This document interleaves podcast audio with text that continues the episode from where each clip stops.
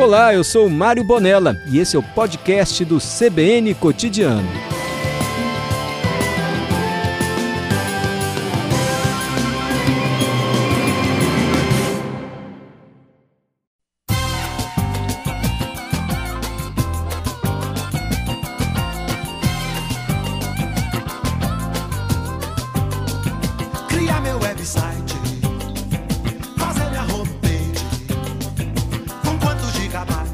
Nos anos 70 surgiu o 1G, aquele celular grandão que muita gente usava. Aí depois veio o 2G. O que que o 2G fazia além de ligação telefônica? Mandava mensagem de texto, lembra? Depois veio o 3G, aí já tinha uma conexão com a internet. Telefone conectado à internet, olha que novidade. Aí veio o 4G, que é como usamos hoje, telefone conectando as pessoas. E agora vem o 5G. O que, que muda? Muda tudo. Agora vai conectar as pessoas, vai conectar as coisas numa velocidade muito, muito, muito, mas muito mais rápido do que estamos acostumados. Então, amigo, se prepare, é conexão imediata. Robôs que fazem um monte de coisa sozinho, dispositivos inteligentes, carro autônomo pode ficar muito mais comum do que temos hoje. Drones, monitoramento, hoje, televisão, telefones estão conectados na internet. Com o 5G, de uma forma muito mais eficiente, a geladeira também vai estar, o fogão, a máquina de lavar, são incontáveis aplicações em tempo real. Muda a cidade, muda a indústria, muda o campo, muda o atendimento de um paciente no hospital, muda tudo. É o 5G, é uma revolução que está a caminho. O CBN Cotidiano vai ouvir agora o vice-presidente de tecnologia da TIM. Ele está muito inteirado desse assunto, vem se reunindo com ministros do governo federal para discutir a implantação do 5G no Brasil. O nome dele é Leonardo Capdeville, ele está no Rio de Janeiro, aceitou conversar conosco aqui nessa semana de estreia do CBN Cotidiano. Leonardo, boa tarde, obrigado por nos atender, hein? Boa tarde, Mário. É um prazer falar com você e com os ouvintes da CBN. Eu não sei se eu resumi bem aqui as aplicações do 5G e se foi de uma forma clara para todo mundo. Então eu queria lhe pedir uma gentileza de você, o senhor, melhor dizendo, explicar para a gente o que que vai mudar na nossa vida com essa tecnologia. Mário, foi perfeito. É, a gente está vendo aí uma evolução né, do 1G até o 4G, mas de fato, agora falando do 5G, a gente espera não mais uma evolução, mas uma revolução. É, explicando rapidamente por que, que o 5G ele é esperado para essa revolução, eu diria que tem três componentes básicos. Primeiro é aquilo que a gente conhece, que é a velocidade. O 5G ele chega a ter até 100 vezes, ou ser 100 vezes mais veloz do que o 4G. Muitas vezes parece só um número, mas se você pegar na vida real, o que, que significa ser 100 vezes mais rápido? É a diferença entre um caça de guerra e uma bicicleta. Nossa. Isso no nosso mundo real é ser 100 vezes mais rápido. Então, por Só que exemplo, além disso, perdoe Mário- interrompê-lo, se eu for baixar um filme hoje, Claro, eu vou baixar um filme de duas horas hoje com a tecnologia 4G, eu demoro um tempão. Se eu tiver com 5G funcionando plenamente, é questão de segundos? questão de segundos, exatamente. Você vai baixar, na verdade, a temporada inteira Nossa. em menos de um minuto. Né? Não vai ser só um filme mais. Mas esse é um dos aspectos do, do 5G. Tem um segundo aspecto é, que a gente dá pouca atenção para ele, mas que também muda completamente a nossa experiência e a maneira que a gente usa a conectividade. Chama latência. Latência, explicando para o público, é o tempo em que a informação leva para sair do ponto A até o ponto B. Isso é medido em segundos, ou melhor, em milissegundos. No caso do 4G, esse tempo que a informação leva para percorrer todo o caminho até chegar ao ponto de destino dela, leva em torno de 100, 120 milissegundos. No 5G, esse tempo vai ser menor do que 10 milissegundos. Só para ter uma ideia também, trazendo para o nosso mundo físico, 150 milissegundos é o tempo de um piscar de olhos. Nossa. Ou seja, a gente está falando de uma questão de chegar à informação em tempo real. Por que, que isso é importante? Imagina que você está operando um bisturi, ou um carro autônomo, ou uma empilhadeira, ou uma máquina eh, do agronegócio. Se você manda um comando remotamente, esse comando tem que chegar instantaneamente do outro lado. Porque se ele demora, pode ser que começou a fazer uma cirurgia no olho e está terminando na bochecha. Ou se você está operando um carro, não deu tempo suficiente desse carro frear. E assim por diante. Então o 5G ele traz a benesse da gente ter toda essa parte da velocidade com essa resposta em tempo real. E essas coisas juntos vão de fato transformar a maneira como a gente usa a tecnologia de conectividade. Então mudou a velocidade, latência, que foi o que o senhor explicou agora. Daqui a pouco eu vou pedir para o senhor explicar por que, que a latência, eu não sei se eu digo cai ou aumenta, cai dessa forma. Imagino que é, é- é- não sei se o sinal é, ele chega mais rápido. Explica logo. Por que, que a latência fica É. tão menor assim? Menor. Tem a ver com a tecnologia. Ou seja, a maneira com que o 5G trata a informação foi justamente pensado para você ter o que a gente chama de aplicação em serviços críticos. Então, todo o tratamento da informação do início ao fim, eu, os processadores trabalham com a informação de uma forma muito mais eficiente, muito mais dinâmica. Então, com isso, você reduz o tempo que leva para a informação chegar até o outro lado. Não tem a ver, e é então, interessantíssimo com... a gente ver. Perdão, Sim, perdão, não. pode continuar. Não, e é interessantíssimo ver o que você estava citando logo no início, né, sobre as várias aplicações. Uma das que mais chamam a atenção é a parte de medicina. A gente estava brincando aqui com essa questão da cirurgia à distância, que nós ainda vamos ver, mas antes de chegar na cirurgia, exames é, como ultrassonografia, um ecocardiograma, que hoje é impossível pensar em se fazer remotamente, com o 5G, devido à latência e essa alta capacidade de conexão, vai ser possível. Perfeito. É, o explicando da latência, eu cheguei a imaginar, será que no 4G o nosso sinal vai para um satélite e desce? Aqui na televisão a gente costuma chamar de delay. Eu estou na rádio, mas na televisão a gente costuma chamar de delay, o tempo que demora para um repórter responder uma pergunta. Mas na TV a gente sabe que tem essa questão que o sinal vai para o satélite. No 4G acho que não tem mais satélite, o sinal vai entre torres, né? Se eu não estiver enganado. No 5G muda essa forma Perfeito. de você mandar um, um, a comunicação de dados de um aparelho para o outro? É, você está corretíssimo. A, a, maneira que a gente tem de perceber a latência é o delay. Ou seja, realmente essa demora que dá né, entre falar e o sinal chegar até o outro lado. No satélite, esse delay ele é da ordem de 250 milissegundos. No 4G, como eu falei, da ordem de 100 milissegundos. No 5G vai ser 10 milissegundos. Entretanto, o 5G ele usa uma parte, é, ou ele reusa uma parte da rede 4G. Você, na verdade, usa as mesmas torres, você coloca uma nova antena, que é a antena 5G, e o que trabalha por trás é a tecnologia. Então, a diferença que você tem entre o 5G e o 4G tem a ver com esse ciclo tecnológico, com esse avanço que a tecnologia trouxe. Entendi. Mas você continua usando componentes semelhantes. Então o caminho é o mesmo. São torres, igual a gente tem hoje no celular. Né? São torres que vão transmitindo o sinal de um aparelho para o outro. Com o 5G, pelo que o senhor está explicando, além das torres, nós vamos ter, posso dizer, antenas transmissoras assim também? Que vão replicando Exatamente. o sinal? É isso? Exatamente, que são as mesmas que a gente usa hoje, uh, no mesmo espaço que a gente usa para o 4G. Entendi. Tem um ponto interessante, Mário, dessa tecnologia, para que você consiga essa baixa antena, ou essa baixa latência, desculpe, você precisa da antena 5G, mas vai ser fundamental também o uso de fibra ótica para conectar essas antenas. Você comentou o satélite, né? Sim. O satélite, a gente tem que lembrar que ele está a 11 mil quilômetros no espaço, na órbita.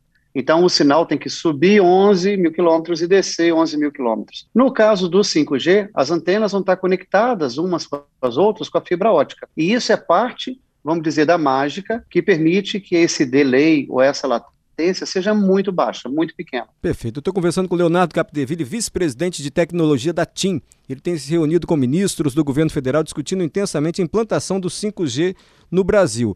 Leonardo, eu acho que está muito claro para a gente a revolução que está a caminho, como isso vai mudar a nossa vida, assim, de uma maneira talvez como a gente nunca viu. A velocidade da tecnologia transformando a nossa vida, as nossas relações. Enfim, agora está claro. A gente não entende muito de engenharia, mas ficou também de uma forma muito lúcida assim a maneira como o sinal vai ser transmitido, como é que essa tecnologia funciona. Deu para entender bem. Por que que quando se fala em 5G, sempre há uma eu vou dizer briga, mas uma relação turbulenta entre Estados Unidos e China. O que está pegando aí nessa história? Vamos lá, Mário. É, temos que pensar primeiro o seguinte: uh, por trás dessa briga está, na verdade, uma luta pela conquista, pela primazia dessa tecnologia. E a importância dela é porque, de fato, com 5G, a gente vai ter uma transformação em diversas fontes produtivas. Possivelmente, o país que melhor dominar o 5G ou que melhor fizer uso do 5G vai ser um país mais eficiente e um país mais competitivo. E no futuro, a gente costuma dizer a internet das coisas, tudo vai estar conectado. Então, você ter o domínio da tecnologia 5G significa ter um país mais eficiente, mais competitivo e mais pronto para os desafios que vêm para o futuro. Parte dessa disputa que a gente vê tem um pouco de relação comercial por trás. É interessante a gente observar, teve um estudo do Ministério da Economia que ele apontava que o 5G no Brasil, no ano de 2035, vai ser responsável por crescer o PIB só pelo 5G, da ordem de 249 bilhões de reais. E o que é interessante observar que nesse estudo do Ministério da Economia, este crescimento de 249 bilhões de reais no PIB acontece em todos os setores. Então, todos esses pontos que a gente está abordando, né, falamos da saúde, mas também vai ser na educação, vai ser na própria parte de governo, com cidades inteligentes, a gente vai ver muita aplicação no agronegócio. Então, de certa maneira, cada uma dessas camadas da nossa sociedade produtiva vai se beneficiar do 5G. E aí, esse benefício do 5G, ele traz por trás a competitividade.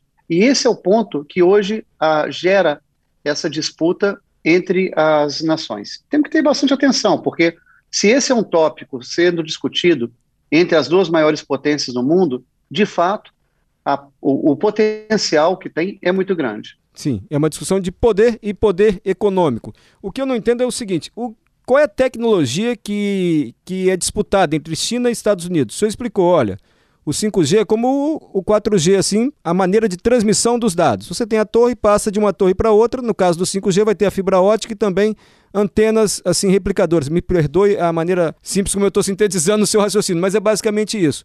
O que, que a China tem de tecnologia nesse sentido que pode complicar outros países? Ela tem essas torres replicadoras?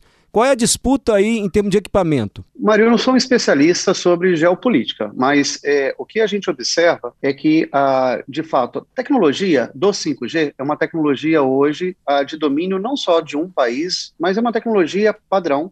Existe um órgão é, que chama GSM Association, que é responsável por criar esses padrões e manter esses padrões. Então, o mesmo 5G que é produzido na China é produzido, por exemplo, por fabricante finlandês ou fabricante sueco. E essas são as três grandes potências hoje no mundo de equipamentos de telecom. A gente tem a China, principalmente com a Huawei, tem a Suécia com a Ericsson e a Finlândia com a Nokia. Esses são os três que concentram cerca de 90% é, do mercado mundial de equipamentos de telecom.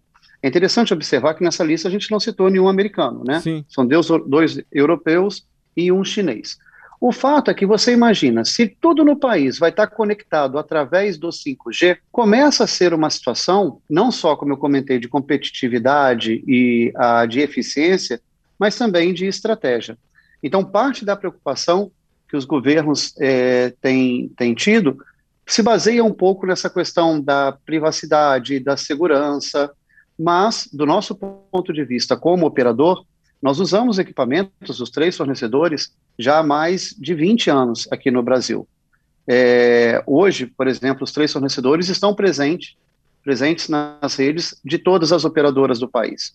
Então, a gente acompanha, até com uma certa preocupação, essa, essa discussão, mas o que nos toca muito é observar, de fato, o que eu comento da oportunidade.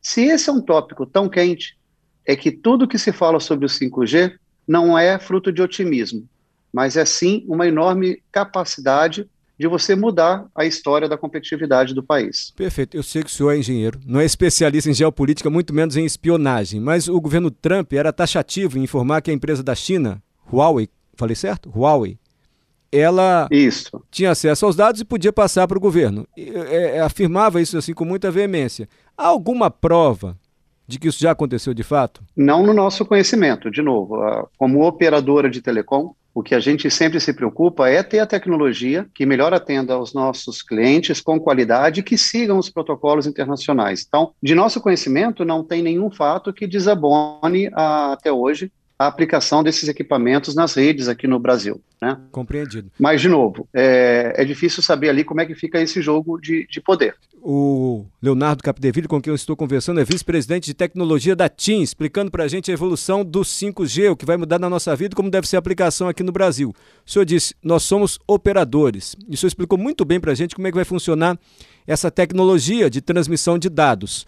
Quer dizer, uma empresa da China, uma da Finlândia e uma da Suécia produzem o equipamento por onde os dados são transmitidos. Vocês são operadores, vocês vão, vocês que eu digo, vocês empresas de, de telecomunicações, vão enviar os dados por meio desses equipamentos.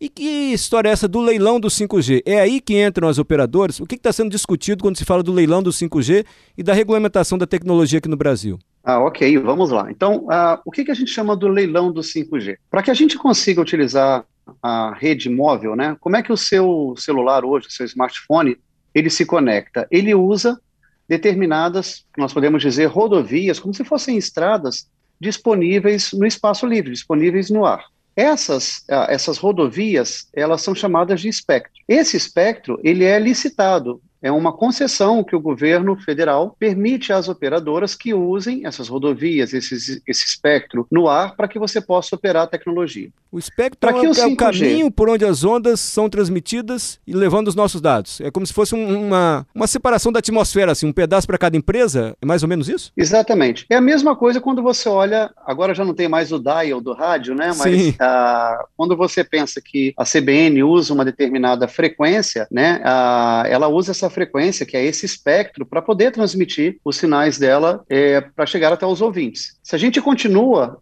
nessa análise desse espectro, tem ali uma partezinha que é aquela que vai atender ao 5G. E é isso que vai haver agora, esse leilão do governo federal, do, uh, do Ministério das Comunicações, junto com a Anatel, para oferecer esse espectro para aqueles que tenham interesse em operar a tecnologia 5G sobre ele. Entendi. Semana passada, a gente teve a votação no TCU desse edital, e agora estamos esperando a conclusão da análise da Anatel, que é a agência reguladora, mas temos a expectativa que provavelmente entre os meses de uh, setembro e outubro uh, nós vamos ter esse leilão aqui no Brasil. E são as empresas de telecomunicações que estão participando desse leilão? TIM, Vivo, Oi, Claro, ou outras empresas também? Uh, é um edital, é um leilão aberto, né? mas voltado para as empresas de telecomunicações. Então, os nomes que você citou estão tá, tá corretos, são esses que provavelmente vão participar desse, desse leilão.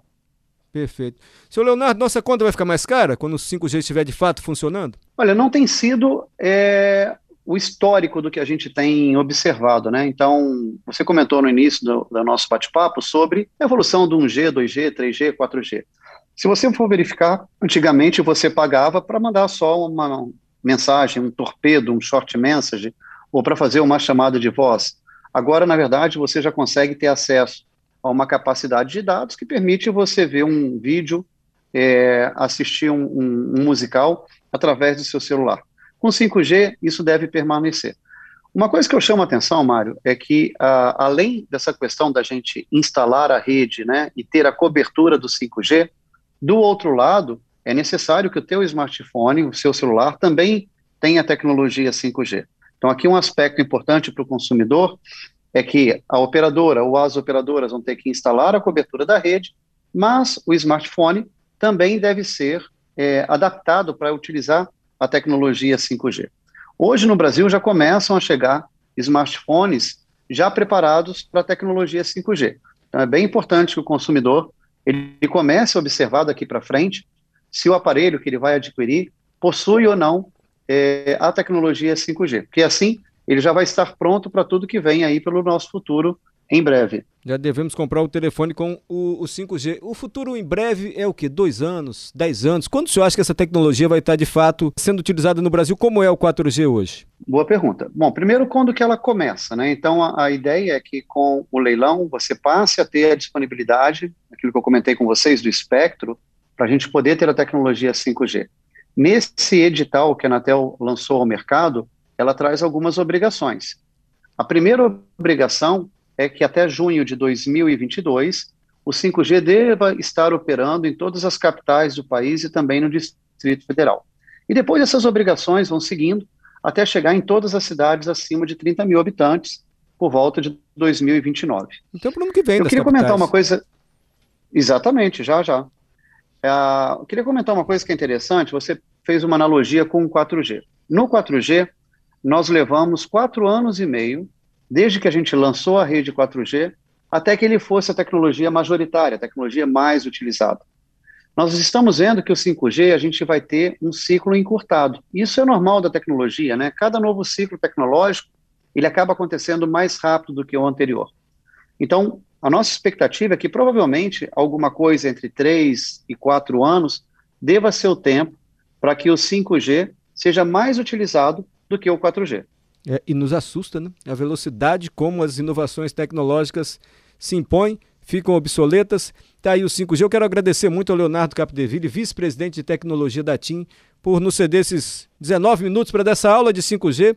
Dizer em que pé estamos. Eu sei que senhor é engenheiro, mas eu fico pensando aqui também, para a gente encerrar, o senhor falou, olha, 2035, só com a implantação do 5G, botem mais 240 bilhões, pelo menos, no nosso PIB. PIB é o, são as riquezas do país. Quando se fala em PIB, se fala em oportunidade, renda para a maioria das pessoas, teoricamente seria assim. Mas o 5G ele propõe tanta automação também. O senhor tem alguma informação se nos outros países onde o 5G já foi implantado, se aumentou ou caiu a oferta de emprego devido a essa tecnologia? Os locais onde o 5G está há, há mais tempo, e o mais tempo eu vou dizer que é há dois anos atrás, são nos países asiáticos, principalmente China, Coreia, Estados Unidos começou um investimento muito forte no 5G no ano passado, e o que a gente tem observado das notícias desses países é que, na verdade, como eu comentei, eles se tornam mais competitivos. E isso tem gerado mais emprego. Eu queria, é, é claro, Mário, que toda vez que uma tecnologia chega, ela assusta do ponto de vista da automação, mas o que acontece muitas vezes não é a redução, mas a substituição de emprego. Mas, por outro lado, a tecnologia também tem um efeito muito interessante, que é o efeito de reduzir os custos. E aí vamos ter aqui algumas, algumas ideias. Né? A gente está falando, por exemplo, do uso do 5G para a medicina. Se você começa a ter a possibilidade de que um médico presente em Vitória ou presente em São Paulo possa atender um paciente que está no interior do estado ou no interior do norte do país, sem que esse paciente tenha que se deslocar, você traz não só uma melhoria e um acesso a uma saúde de qualidade, mas você reduz o custo. Se você pensa no ensino à distância, você começa a democratizar o conhecimento de uma forma que hoje é praticamente impossível para quem não está nos grandes centros. Então, se de um lado a tecnologia ela aponta para esse lado da automação, por outro lado, ela aponta para uma redução de custos. E a gente gosta de, de, prever o futuro, de falar do que vem ou imaginar, mas normalmente a gente erra. E uma boa maneira de mostrar esse erro é quando a gente olha para o passado. Você comentou, olha, começamos com G, 2G, 3G. Quando a gente colocou o 3G no Brasil, eu estava trabalhando numa operadora, e o principal uso do 3G era videochamada. Era aquilo que a gente ia ganhar muito dinheiro, e era devido à videochamada que a gente ia pagar os investimentos da rede 3G. A videochamada nunca existiu na medida que a gente esperava. Mas, com o 3G, começou a ter internet móvel. E depois veio o 4G. E o mais interessante é que, olhando o 4G, ele começou a mudar indústrias que a gente nem imaginava. Vou te dar um, alguns exemplos. Se você pensa no setor de restaurantes, olha como que o iFood foi transformador. Se você pensa na mobilidade, olha como o Uber ou o Waze mudaram totalmente a maneira como a gente hoje pede um táxi ou a maneira como a gente se desloca nos grandes centros. Pensa na parte de, de hotelaria. Nós temos agora o Airbnb, que mudou totalmente a cadeia de hospedagem. Então, por mais que a gente tente imaginar o alcance da tecnologia, quando ela está disponível, a criatividade humana perde o seu limite. E aí as transformações ocorrem mais e mais e mais rápido. E normalmente isso tem sido usado a nosso favor, para que a gente tenha um melhor bem-estar, para que a gente consiga educar, se divertir, ter conhecimento não poderíamos fazer essa entrevista agora, Mário, se não fosse a conectividade.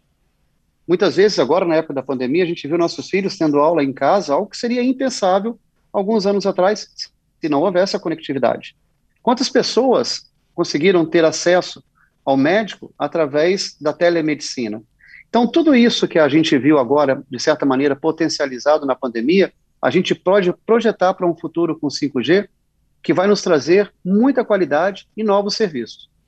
Seu Leonardo, acho que seu contraponto foi perfeito em relação à nossa preocupação aqui dessa dicotomia, automação, geração de empregos. Foi perfeito seu contraponto para dizer que nós temos muito mais oportunidades do que ameaças pela frente. Muito obrigado mais uma vez por nos conceder essa conversa aqui no CBN Cotidiano. O senhor é capixaba, né? Eu tenho essa, essa vantagem. Sou capixaba, nasci em Vitória e sempre que posso volto para a terra com muito orgulho e, e sempre uma grande saudade no peito. Obrigado, sucesso para o senhor aí no Rio de Janeiro. Um abraço. Abraço, obrigado.